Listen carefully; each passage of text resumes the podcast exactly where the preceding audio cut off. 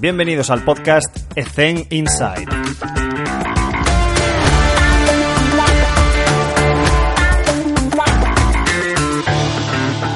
Muy buenas a todos. Hoy está con nosotros David Mancha. David Mancha no es la primera entrevista que hemos hecho, pero sí que me gustaría ponerlo de primero por un pequeño homenaje que le queríamos hacer, porque la idea del podcast venía de muy atrás, pero hablando con David personalmente, pues como que me, decidí finalmente a hacer el podcast y, y, le agradezco un montón sus consejos. ¿Y quién es David Mancha? Pues David Mancha es licenciado en Ciencias de la Actividad Física y el Deporte, tiene un máster de alto rendimiento, actualmente está haciendo el doctorado en el grupo de investigación de la Universidad de Extremadura, optimización del entrenamiento y el rendimiento, y está estudiando los avances de la condición física en el baloncesto. Utiliza dispositivos isoinerciales GPS y su experiencia, bueno, pues como ya sabéis todos, desde que salimos de INEF tocamos muchos ámbitos, ¿no? Ha estado eh, relacionado con el tenis, el socorrismo, monitor de campamentos, preparación física en el fútbol, personas con parálisis cerebral. Actualmente está haciendo análisis con sus dispositivos isoinerciales para su doctorado, para su investigación relacionada con la preparación física del baloncesto y también el balonmano. Pero bueno, muchas más cosas, pero queremos ya hablar con David. Gracias por estar con nosotros en este, en este inicio del podcast. Eh, buenas tardes, Ale. Eh, muchísimas gracias por la idea y el encantado soy yo de que puedas contar conmigo o que se te haya ocurrido, pues poder contar conmigo para, para esta idea que creo que pinta bien. Esperemos que, os guste esta propuesta de valor que queremos hacer y si te parece podemos empezar un poco cómo es el día a día de un investigador y ponte también en la tesitura de que la gente que nos está escuchando igual es un poco más joven y para saber un poco cómo es la vida de un investigador. Eh, buenas tardes, Alex. Pues mira, la vida de un investigador partiendo de la base que es un poco dura y tiene que encantarte. Hmm. Por las mañanas, bueno, mi, mi día, como el de todas las personas, se divide mañana y tarde. Por la mañana suelo siempre ocuparlo en la universidad durante el curso. Sí es verdad que ahora, por ejemplo, en vacaciones de verano y tal, pues puede ser un poco más flexible, pero durante la mañana en etapa de, septiembre a junio, septiembre a junio, julio, siempre es universidad, no, no hay otra. Trabajo en la universidad pues, investigando, haciendo artículos, preparando congresos, todo lo relacionado con la investigación. Y por las tardes, pues sí que puede haber más, un poquito más diferencia. Este año de nuevo vuelvo a los entrenamientos, por lo tanto siempre por la tarde será entrenamiento o universidad, depende de los días que no tenga entrenamiento, pues incluso me puede llegar a quedar a comer en la universidad y sigo trabajando por la universidad. Y siempre intento sacar un ratito por la tarde para hacer deporte y desconectar porque al final si no nos volvemos locos. Pero al final es dedicarle casi los siete días de la semana a la investigación y bastantes horas al día fundamental como cualquier otro trabajo que, estés estudiando sobre algo que de verdad te apasiona para que no tengas esa sensación de estar trabajando. ¿no? Eh, totalmente. Aún, aunque nos gusta lo que hacemos, a la gente que nos dedicamos a la investigación, hay, hay momentos, como a todo el mundo, pues que puede estar cansado y que necesita un poco de tal, pero, pero seguimos, nos recuperamos pronto y seguimos, sí. Vale. Y en las investigaciones que estás haciendo, eh, ¿qué claves has encontrado que puedan ser aplicables a, al campo de la preparación física y que para, para esa gente que no puede disponer de este tipo de dispositivos, ¿qué, claves has encontrado? ¿Cómo, nos puedes ayudar? Bueno, al final creo que está a la vista de todos, pues que en los últimos años el deporte en general, el baloncesto en particular, pero bueno, igual que hablamos de baloncesto, hablamos de fútbol, de balonmano, de tenis. Todos los deportes se están convirtiendo o están aumentando el componente físico. Hmm. Creo que son más intensos, hay más partidos, el calendario es más denso, más largo al final creo que a los preparadores físicos como, a nosotros, pues esa, esa función nos beneficia. Puesto que hace unos años el preparador físico era el inexistente o tenía el, ratito que le sobraba al entrenador o que no quería entrenar y ahora creo que es una de las partes importantes del cuerpo técnico. Entonces, mm. creo que como nuestra parte, ahí pues creo que, salimos beneficiados con, este cambio en el deporte. Y bueno, mm. pues de, de mis investigaciones han salido bueno, alguna que otra información, nada que sea muy, muy, muy, muy novedoso, sí que hay alguna novedad, pero que es verdad que, es interesante y que al mundo del deporte, que no todo el mundo puede tener pues dinero o, para comprar en sus clubes o en su situación material caro, como pueden ser pues, dispositivos inerciales o GPS y acelerometría. Yo en mi situación por, por la universidad, por, porque me encuentro en la universidad, pues tengo acceso a ello. En mi grupo de investigación tenemos bastantes dispositivos GPS inerciales y puedo trabajar con ellos. ¿Qué es verdad? Pues que no puedo trabajar con ellos todo, todos los días. Pues en mi grupo de investigación formamos, está formado por 14, 15 personas, cada uno de un ámbito, de una situación, y cada uno pues tiene su horario. Pues a un día lo necesita otro, un día otro día lo necesita otro. Entonces, mm. no puedo, no puedo trabajar con ellos diariamente como me gustaría. Sí que es verdad que a raíz de esto, eh, varios profesores de mi, de mi laboratorio, de mi grupo de investigación, con los cuales colaboré en este trabajo, desarrollaron un documento o una aplicación, por así decirlo, que se llama SIATE, Sistema Integral para el Análisis de las Tareas de Entrenamiento, y que al final, al fin y al cabo, es una hoja de Excel gratuita, al alcance de todo, en el que introducen unos valores de, para conocerla, por ejemplo, la carga de entrenamiento de 1 a 5, y esa carga de entrenamiento se pondera por los minutos de trabajo y por la participación. Por ejemplo, si realizas una situación de 5 contra 5 a campo completo, ida y vuelta, sin descanso eh, durante 10 minutos te superará, te generará una carga y si, por ejemplo, son 12 jugadores y estás jugando 10, pues se multiplica por el 10 doceavo y te sale una carga de la tarea y por lo tanto de la sesión y puedes conocer pues un poquito más la carga que estás impartiendo o que estás generando en, los deportistas. Mm. Pues tú que estás en esa tesitura, ¿cómo, ¿qué opinas? ¿Cuál es tu opinión al respecto de Sport Science versus preparación física de campo. ¿Qué priorizas en, eh, una cosa o en la otra? ¿Cuál es tu opinión con respecto a eso? Eh, yo creo que va a ser también va a depender todo de, la situación en la que te encuentres del club, del poder económico que tenga el club, de la situación, de la categoría, del nivel y de, muchos aspectos que al final, pues en, en unos clubes solamente te permitirán hacer el calentamiento y el trabajo de pista y en otros te tocará hasta casi lavar la ropa, por así decirlo. Sí, sí, yo, estoy A favor yo estoy a favor del Sport Science. Mm. Pero el Sport, creo que además somos los idóneos, ya que cuando estudiamos ciencia del deporte, CAFI, de, como lo queramos llamar, eh, tocamos muchísimos palos, tocamos muchísimas ciencias o muchísimos aspectos que al final creo que no todos los que forman el, el, cuerpo técnico tienen esa, esa, ese conocimiento o esa o esa información tan, tan abierta como nosotros. Pues, mm. Podemos tocar aspectos tácticos, podemos eh, técnicos, podemos tocar desde el aspecto desde el entrenamiento, desde la recuperación, desde casi emocional o psicológico. Entonces creo que, el Sports puede ser un, un comodín en, el, en, el, en la figura de un cuerpo técnico. No, no es la solución para que sea el, el chico de todo, el de los recados, el de todo y se aprovechen de esa situación. Mm. No sabría si quedarme con Sports Science o preparador físico. Creo que, que no tienes por qué elegir una, puedes quedarte con las dos. Puedes hacer durante el, el, entrenamiento, que las dos horas de entrenamiento puede ser preparador físico, utilizar, recoger información, analizar datos y, o, recoger solamente información. Y cuando se acaba el entrenamiento, tu trabajo puede seguir siendo analizando esos datos, buscando una, una manera de optimizarlo o incluso dándole un feedback al entrenador. Pues creo que esto se puede seguir haciendo o esto creo que nos estamos equivocando. Imaginémonos, pongamos en la tesitura de que nos están escuchando recién salidos de la universidad, que muchas veces pues vamos un poco perdidos, dando tumbos por aquí y por allá. Con tu experiencia, ¿qué consejo le darías a un, a un recién licenciado, graduado en este caso, que no está en los libros? Es decir, lo que has aprendido tú con la experiencia. Eh, eh, pues mira, tengo, tengo dos, dos consejos. Eh, tampoco soy yo para dar muchos consejos. Creo que aunque tenga una experiencia más o menos amplia en diferentes deportes o, o contextos, creo que todavía me queda muchísimo que aprender. Pero eh, la primera se la escuché a un gran profesor y amigo que trabajando con el tema de acelerometría, GPS, eh, dispositivos inerciales, decía, tenemos que buscar siempre no hacernos esclavos de los datos.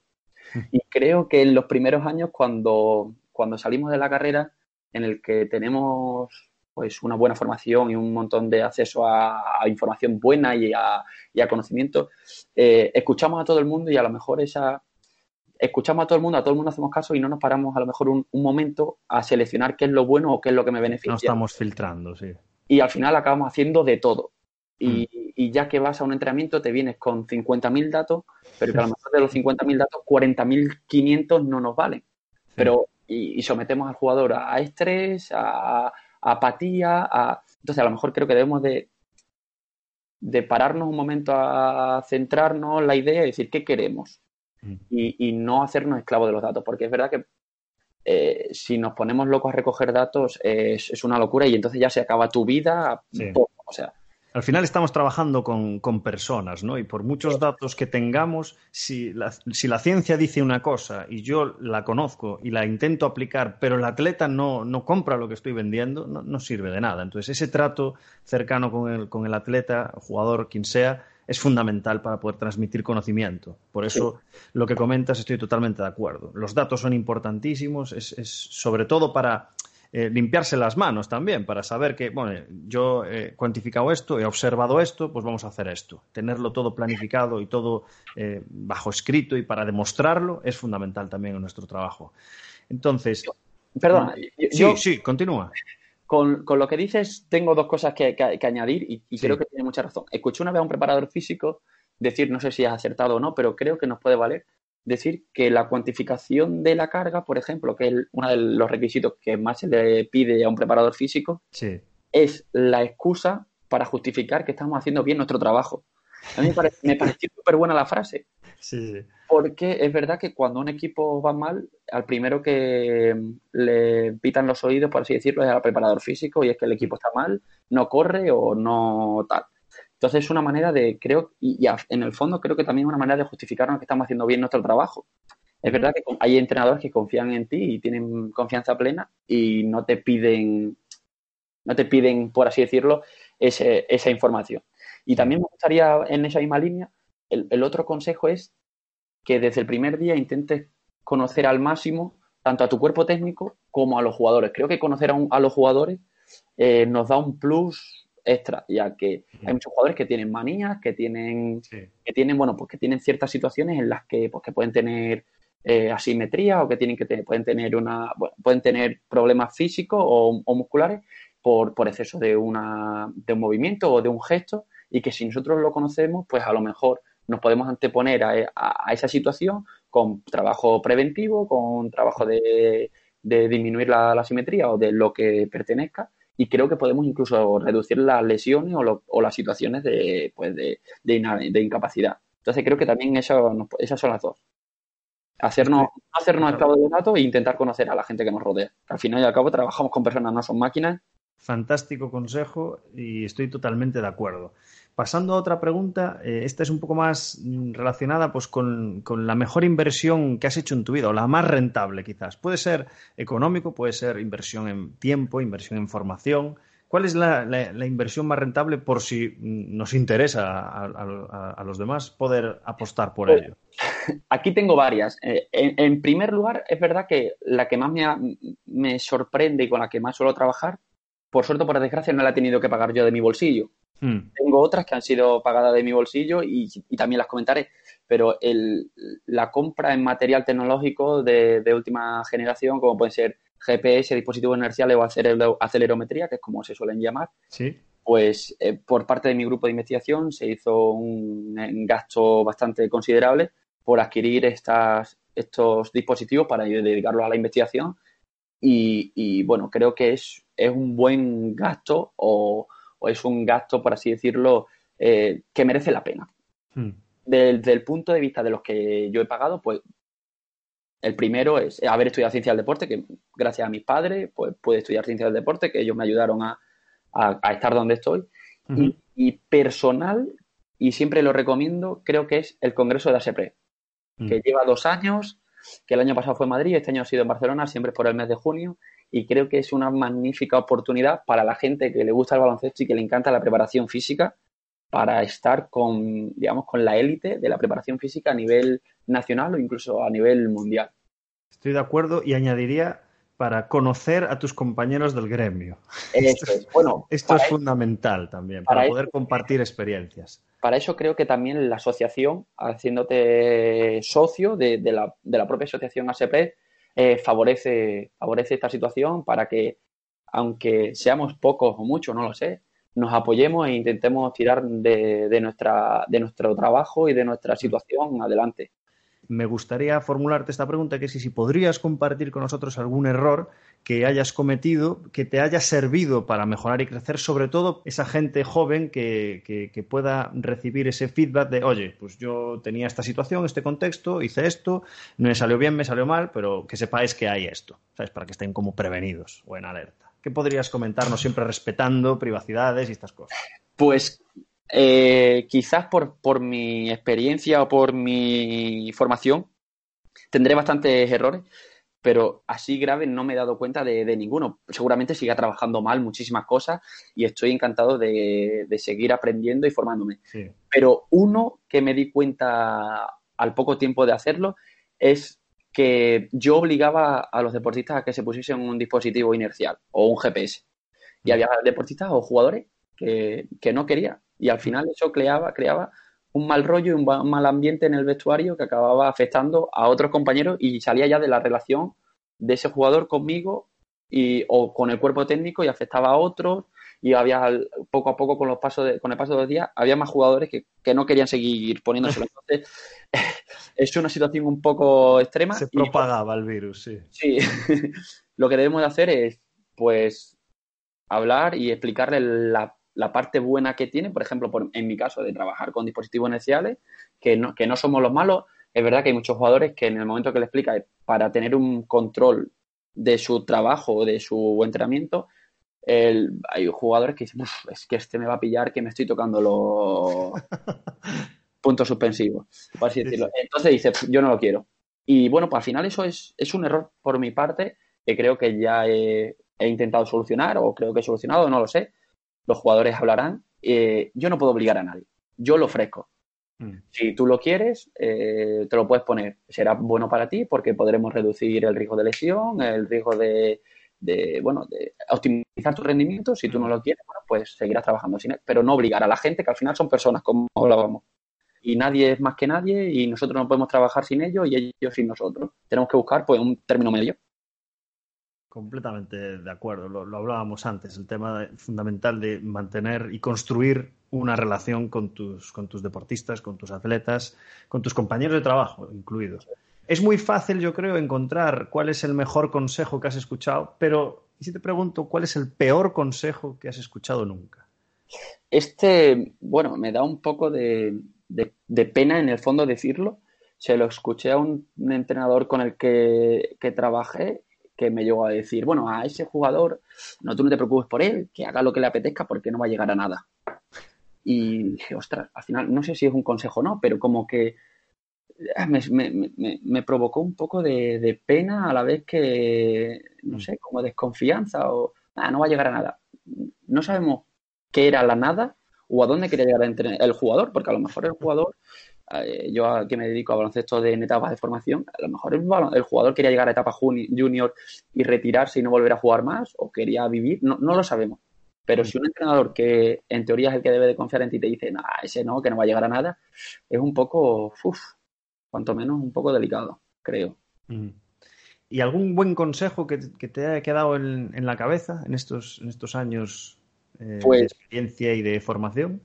Pues este este consejo lo he escuchado por partes de, de, entrenadores, en, mi familia, en, el grupo en el que me, suelo mover, en la universidad, y, todos coinciden.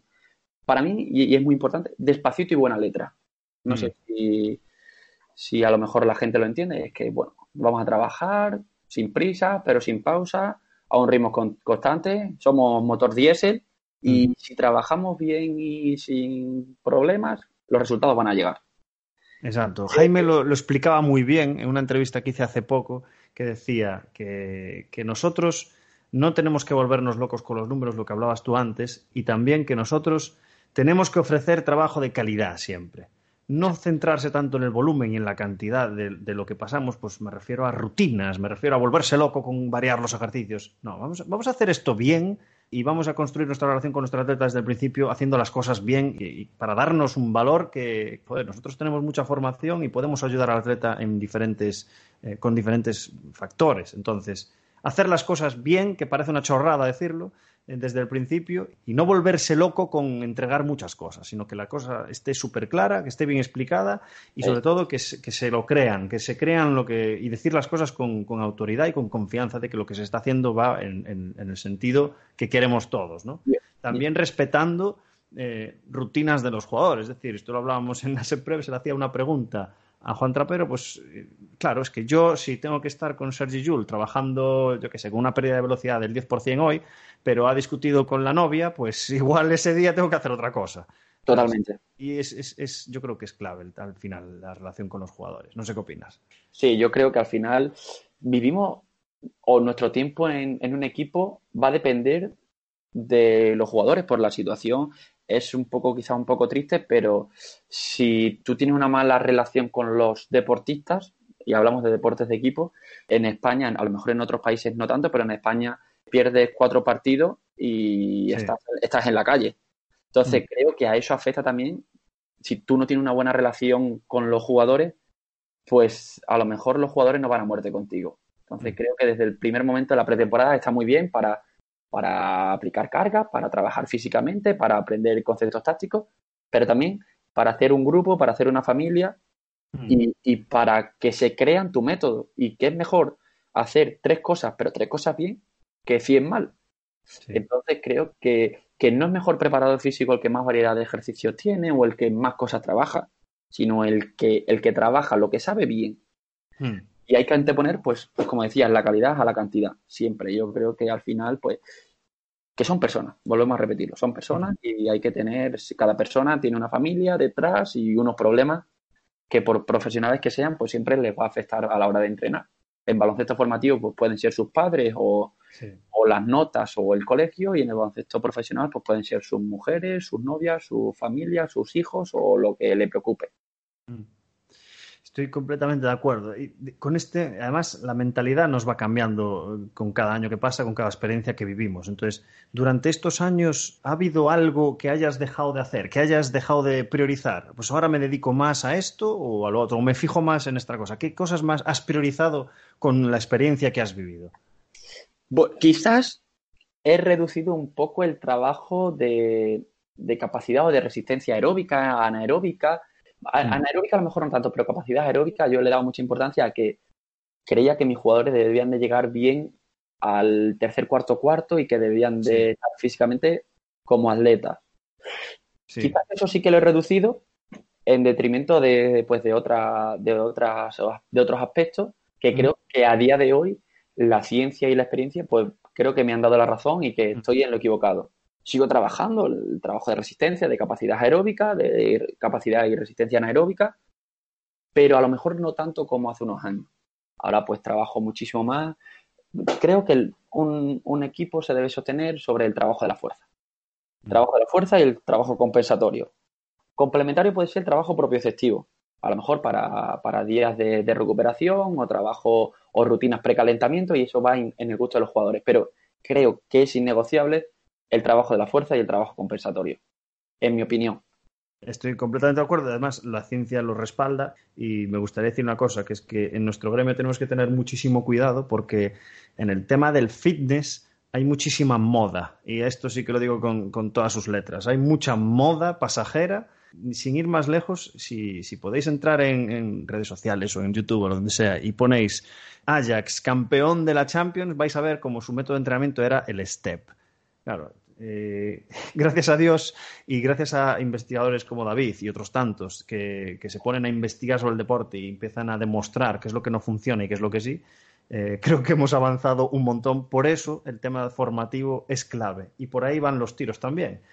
David, ¿qué formación recomendarías? Ya sé que es una pregunta muy, muy, muy difícil de contestar porque depende de lo que te guste y por dónde, por qué área te quieres mover, pero ¿qué formaciones podrías recomendar o incluso qué lectura, qué libro puedes recomendarnos? Pues mira, para empezar, formación, eh, me pegaría un tiro en el pie si no recomiendo pues lo que tú y yo hemos estudiado, creo. Si te quieres dedicar al campo de la preparación física, creo es básico y pilar de todo que debe estudiar un grado de ciencia del deporte.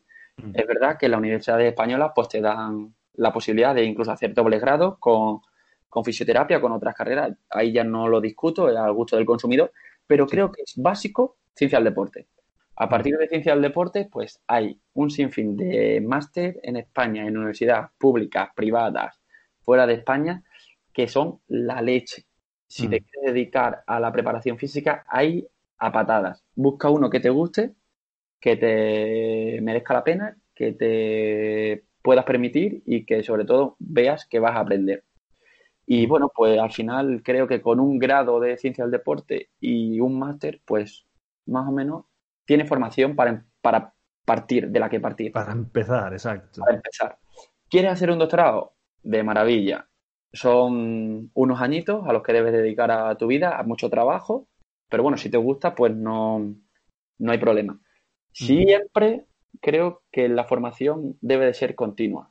Si hay un libro o un artículo, no porque estudié hace X años la carrera, voy a dejar ya porque ya sé mucho, porque aprendí. Creo que la formación como decías antes, en ciertos ámbitos como puede ser la preparación física o la ciencia del deporte, están cambiando o están apareciendo nuevos conceptos y nuevos métodos cada 15 días, cada mes, cada dos meses. Creo que debemos de estar a la última si queremos trabajar de manera óptima y eficaz. En cuanto a libros, pues mira, eh, recomiendo o me han gustado mucho dos. Uno de ellos es Baloncesto Formativo, la preparación física, dos, Camino hacia el alto rendimiento es un libro mm, editado en, Argentina por Pablo Esper. Eh, en ese libro tengo dos capítulos de. Escribo dos capítulos y son bastante interesantes. Es un libro bastante práctico. Desde el punto de vista, hay un apartado teórico en todos los temas, pero siempre se trabaja para que el propio preparador físico o entrenador pueda aplicar ejercicio o pueda tener un mayor conocimiento. Y el otro que me ha encantado, y lo he, leído recientemente, ha sido Physical Performance in Elite Basketball, de Lucas Svilar. Creo que, también te encantó, ¿verdad? Sí, sí, me lo merendé en dos semanas. Creo que es un pedazo de libro. Y felicito es muy bueno porque está basado en ciencia, pero sobre todo llevado a la práctica. Eso es lo que me gustó muchísimo del libro.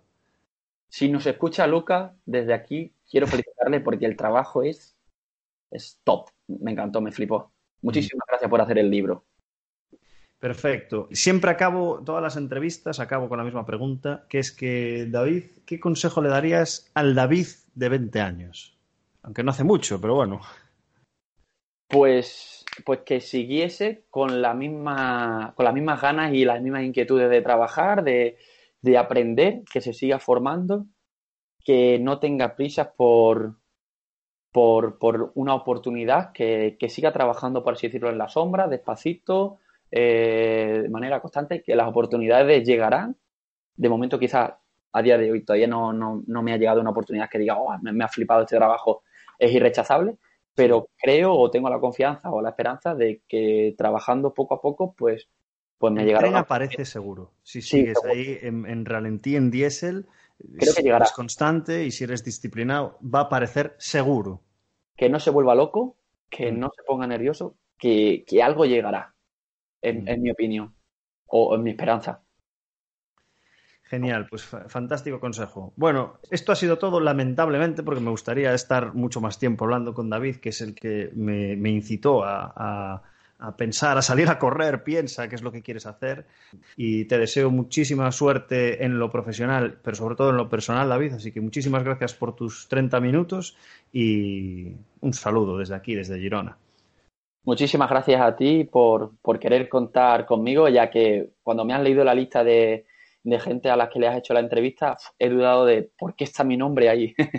Porque todos somos importantes, todos tenemos años de experiencia, todo, toda opinión es importante. Quizás no me, no me la merecía tanto, de verdad estoy muy agradecido y cuando me escribiste para comentarme la idea me hizo muchísima ilusión que yo pudiese ser uno de los partícipes de, las entrevistas y, nada, muchísimo ánimo, eh, mucha suerte, creo que a lo mejor no necesitas tanto porque eres un currante y, y al final te va a llegar lo que te merezca y que ojalá en el futuro podamos trabajar algún día juntos. Creo que podría ser muy divertido.